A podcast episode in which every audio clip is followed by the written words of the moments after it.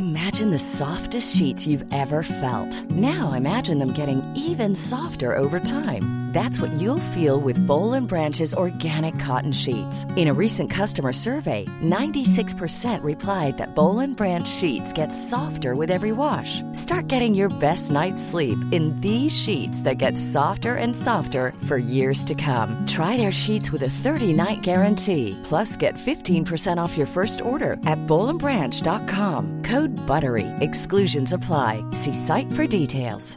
This Mother's Day, celebrate the extraordinary women in your life with a heartfelt gift from Blue Nile. Whether it's for your mom, a mother figure, or yourself as a mom, find that perfect piece to express your love and appreciation. Explore Blue Nile's exquisite pearls and mesmerizing gemstones that she's sure to love. Enjoy fast shipping options like guaranteed free shipping and returns. Make this Mother's Day unforgettable with a piece from Blue Nile. Right now, get up to 50% off at BlueNile.com. That's BlueNile.com. Bonjour, c'est Thibault Lambert et vous écoutez Code Source, le podcast d'actualité du Parisien. Le samedi 1er octobre 2022, des centaines de magasins de prêt-à-porter camailleux ont définitivement baissé le rideau. Cette enseigne française, placée en liquidation judiciaire, avait été acquise deux ans plus tôt par un homme d'affaires, Michel Ohaillon, 62 ans, à la tête d'un empire immobilier. Depuis, toutes les marques qu'il avait rachetées se retrouvent tour à tour menacées, Gosport, Gap France ou encore une trentaine de magasins Galerie Lafayette. La justice veut désormais savoir ce qui a pu conduire à un tel naufrage. On fait le point dans Code Source avec Odile Plichon. Elle couvre le secteur de la distribution au service économie du Parisien.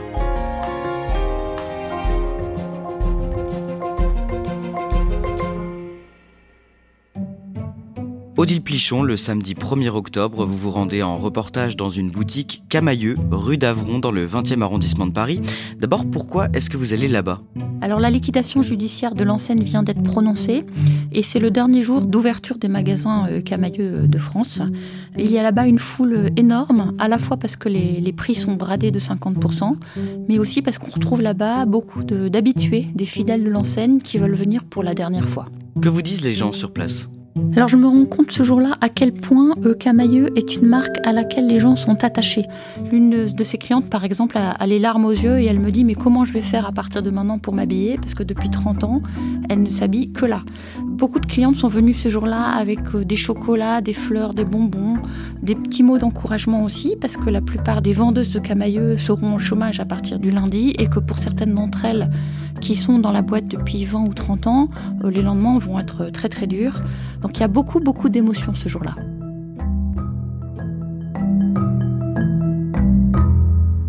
Quand on parle de Camailleux, on parle d'une enseigne bien connue des Français. Oui, elle est très connue. Elle a été créée en 1984. Elle est ch'ti, donc euh, son siège social est basé à, à, Roubaix. Dans les années 90 et 2000, c'est vraiment une des enseignes les plus connues en France. Il y a euh, plusieurs centaines de magasins Camailleux dans tous les centres-villes. Et c'est vraiment euh, la marque de référence dans le segment qu'on appelle de milieu de gamme de la mode. Et tous les gens connaissent le nom de Camailleux. Odile Plichon, dans cet épisode de Code Source, vous allez nous raconter comment Camailleux et d'autres grandes enseignes comme Gosport, Gap ou encore les Galeries Lafayette se sont retrouvés en difficulté. Derrière ces grandes enseignes que je viens de citer, il y a un homme d'affaires qui les avait rachetées les unes après les autres. Qui est-il? Il s'appelle Michel Oyon, il a aujourd'hui 62 euh, ans. Il a euh, cinq enfants, il faut le souligner, parce que certains de ses enfants travaillent avec lui dans la galaxie euh, de sa holding.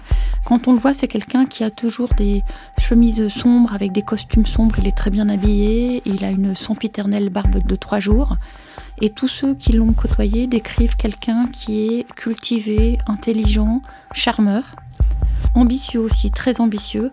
Quand il rencontre les gens, il leur dit quelle est l'étape d'après et ce qu'il fera plus tard. Donc c'est une ambition qui est euh, totalement assumée. Revenons d'abord un peu sur son parcours. Dans quel milieu est-ce qu'il grandit? Alors il est né en 1961 à Casablanca.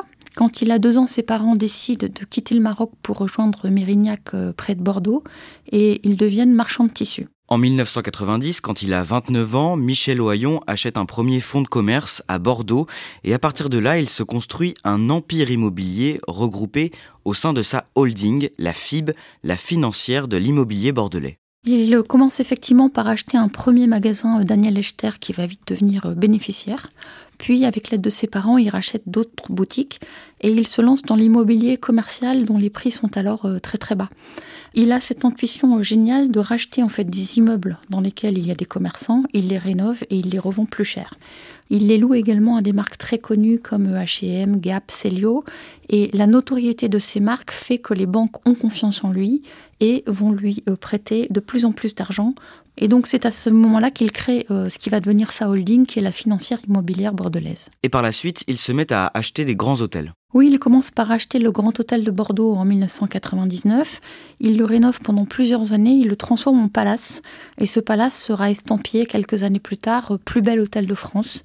Quelques années plus tard, il euh, rachètera d'autres hôtels comme le Trianon Palace à Versailles. Il rachètera même aussi des grands crus et des vignobles comme à Saint-Émilion.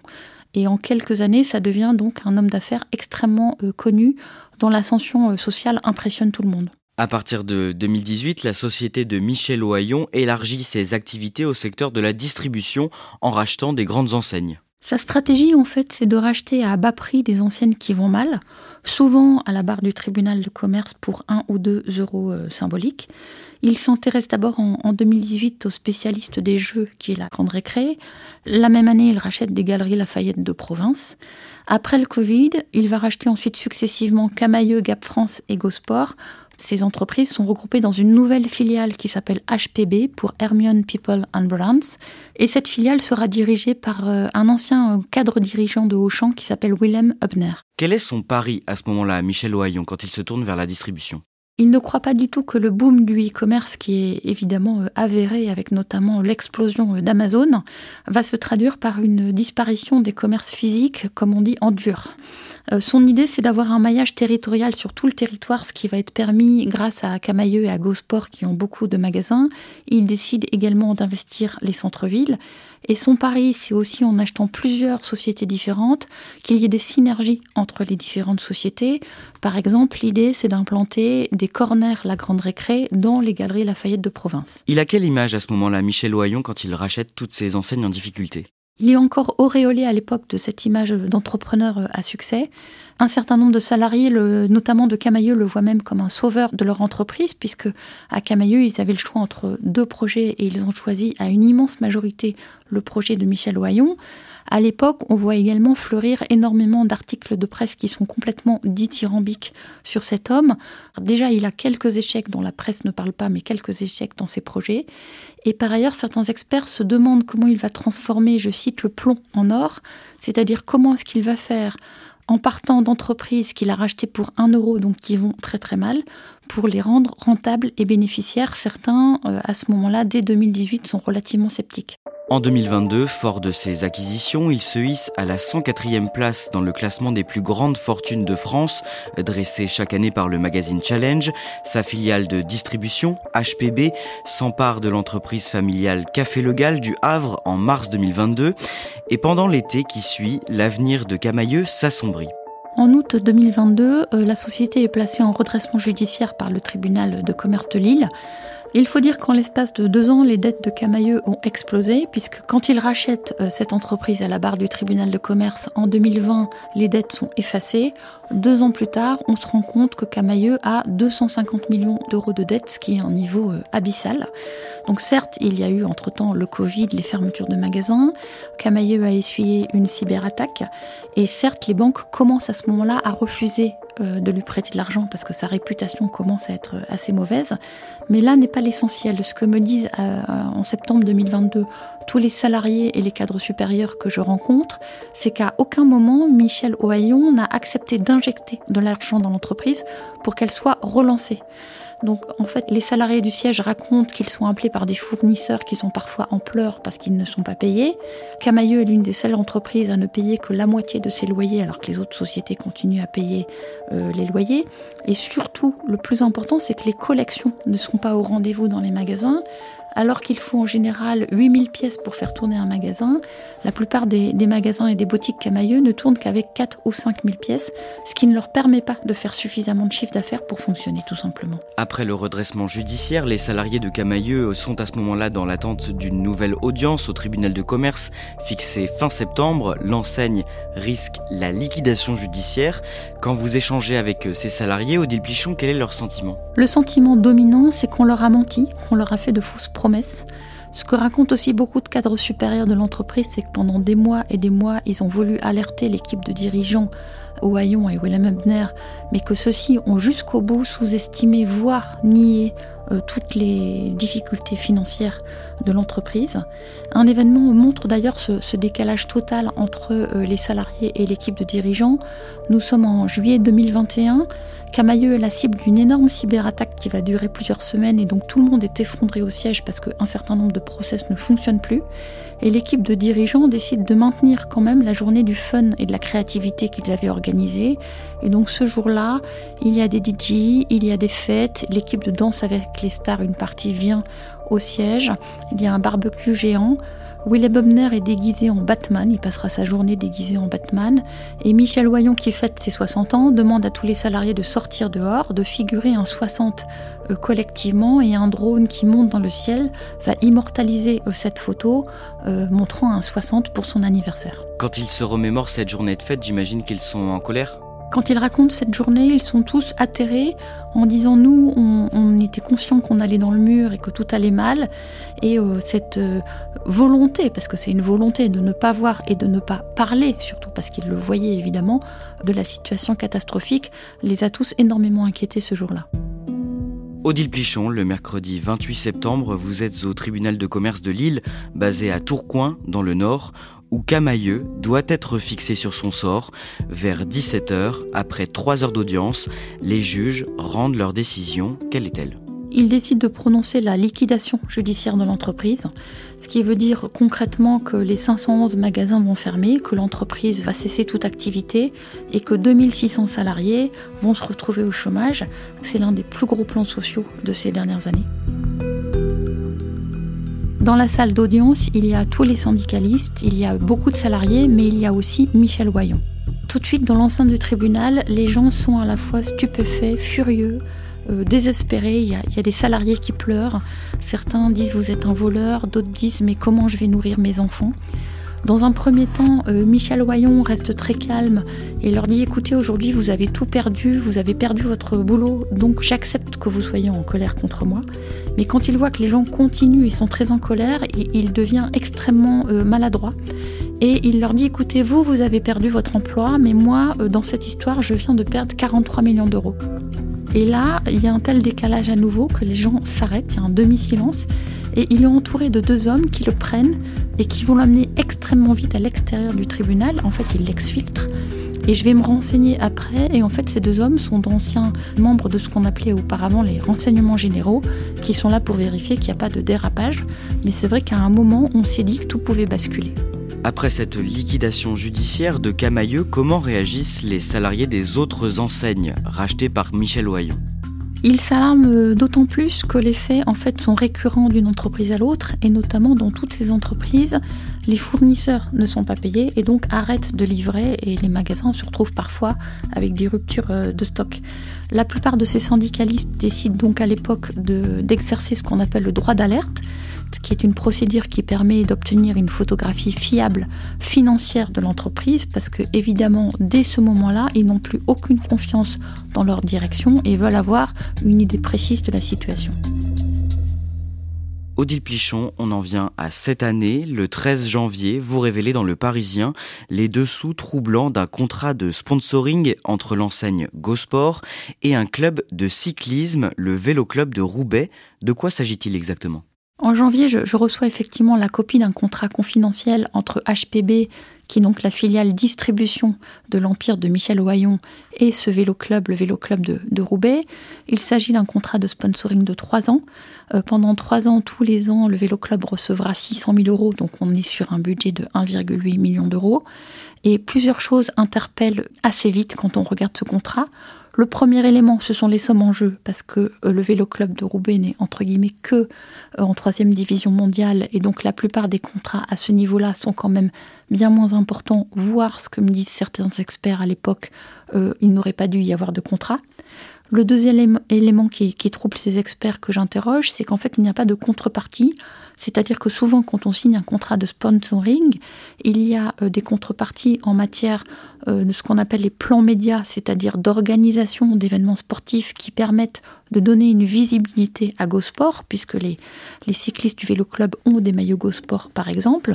Donc là, il n'y a pas de contrepartie de, de ce style, et il n'y a pas non plus, ce qui est encore plus troublant, de clause antidopage, alors qu'on est dans le monde du cyclisme et que c'est devenu complètement systématique. Mais vous repérez quelque chose d'encore plus troublant dans ces contrats oui, c'est quand on regarde les signataires du contrat. Le parrain, qui est donc HPB, euh, est représenté par Samuel Alimi, qui est le directeur général d'HPB. Donc jusque-là, tout est normal.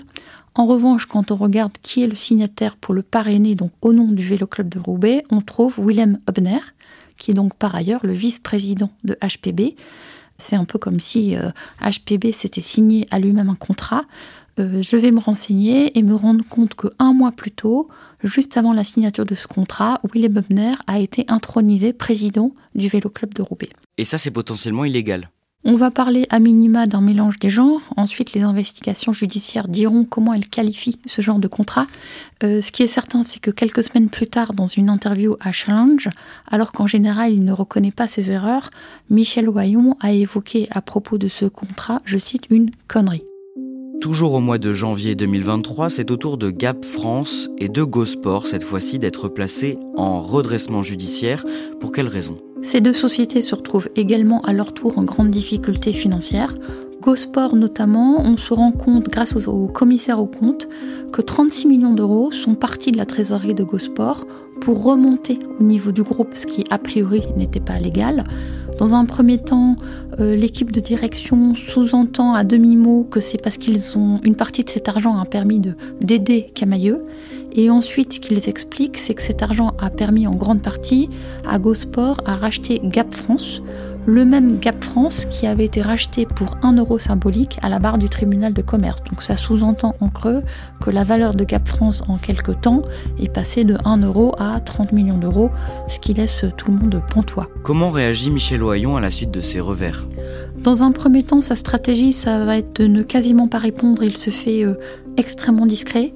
Il fait juste deux interviews sur cette période dans lesquelles il reconnaît euh, très peu de choses et se défend en disant je ne suis pas un fossoyeur d'entreprise notamment. Dans toute cette histoire, c'est Willem Hubner qui va euh, payer les pots cassés, puisque Willem Hubner, qui donc était à la tête de la filiale distribution de la FIB, apprend par voie de presse qu'il a été remercié par Michel Ohaillon. Fin janvier, Michel Ohaillon est lâché par ses propres porte-paroles. Oui, effectivement, à cette époque-là, les journalistes qui suivent ce dossier reçoivent tous un mail de l'agence Thomas Marco, qui s'occupe de la communication donc de HPB, la, filiale distribution de la FIB. Euh, dans ce mail, l'agence annonce cesser toute collaboration de sa propre initiative avec le groupe de Michel Ohaillon, en évoquant l'abandon du projet entrepreneurial d'origine de HPB, mais aussi le contexte social et judiciaire de l'entreprise et l'agence ajoute, et au-delà, le montant de nos encours, ce qui veut dire que l'agence elle-même n'a pas été payée ou uniquement partiellement. Odile Plichon, le vendredi 17 février, le tribunal de commerce de Bordeaux confirme une information révélée dans la presse la veille, à savoir que la société mère de Michel Ohaillon, la FIB, est placée en redressement judiciaire. Pourquoi? Michel Oyon doit déposer le bilan parce qu'on se rend compte qu'il doit notamment 200 millions d'euros à la Bank of China. Ce sont des sommes qu'il avait empruntées pour euh, acquérir ou faire tourner ses hôtels et qu'il est totalement incapable de rembourser euh, ces sommes astronomiques. C'est donc à partir de là le vaisseau amiral du groupe qui prend l'eau et on se demande euh, dans quelle mesure cela avait impacté toutes les sociétés du groupe. Il se trouve que dans d'autres domaines, la réputation de l'homme d'affaires a fini aussi par se ternir ces derniers temps. Oui, parce qu'au fil de ces révélations euh, qui s'accélèrent, hein, on apprend dans la foulée que Michel Oyon avait également des écoles de commerce, dont certaines sont en grande difficulté, voire euh, en cessation de paiement également. Le Parisien s'est aussi penché sur un gros projet immobilier à Marseille qui s'appelle le BAO, qui est le projet d'un immeuble de standing, où en fait, une fois de plus, donc cette fois-ci ce sont les entrepreneurs dont une partie n'a pas été payée, qui ont cessé les travaux. Euh, le chantier est à l'arrêt depuis plusieurs années, ce qui plonge les acquéreurs dans une grande difficulté financière, puisque comme ils ont acheté sur plan, ils ont souvent payé 90% des sommes qui sont dues. Donc il y a beaucoup de détresse humaine une fois de plus. Odile Plichon, depuis le 27 février, on sait que le parquet de Paris s'est saisi d'une enquête qui vise Michel Oyon euh, pour des soupçons d'abus de biens sociaux notamment, mais pas seulement, ça pourrait être plus grave que ça. Oui, parce que la juridiction nationale qui est en charge de la lutte contre la criminalité organisée, qui s'appelle la JUNALCO, annonce l'ouverture d'une enquête préliminaire sur une possible, je cite, escroquerie en bande organisée. On entre donc là vraiment dans une nouvelle dimension. Elle va expertiser le patrimoine, et notamment le patrimoine immobilier de Michel Oyon, et elle va passer au crible toutes les sociétés du groupe, y compris, je précise, celles qui ont été liquidées comme Camailleux. Pour les salariés de Camailleux que j'ai rencontrés, il s'agit d'une véritable revanche parce que quand on les avait rencontrés en septembre ou en octobre, beaucoup se posaient beaucoup de questions sur euh, l'endettement euh, massif, sur un possible enrichissement des dirigeants et ils demandaient à la justice d'investiguer. Pour eux, je pense que c'est donc une grande satisfaction. Derrière ces investigations et les difficultés de la société mère de Michel Ohaillon, la FIB, ce sont des milliers d'emplois qui sont menacés aujourd'hui Oui, parce que euh, quand on additionne le nombre de salariés de Camailleux, euh, Gosport, Gap, on arrive déjà à 5800 euh, salariés, sans compter les hôtels et mm, voilà, tout ce qui est immobilier commercial qui était le cœur de métier de Michel Ohaillon au départ. Le nombre de salariés concernés est tellement important que ce dossier est évidemment suivi de très près par Bercy.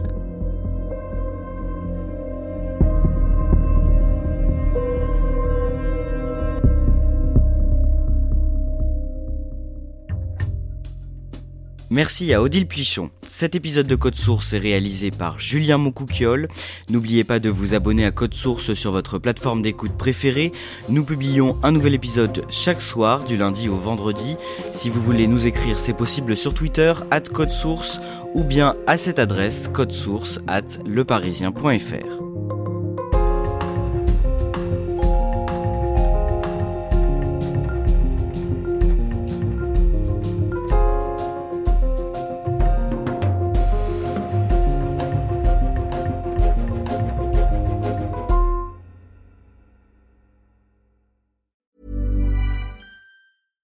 This message comes from BOF sponsor eBay. You'll know real when you get it. It'll say eBay Authenticity Guarantee. And you'll feel it.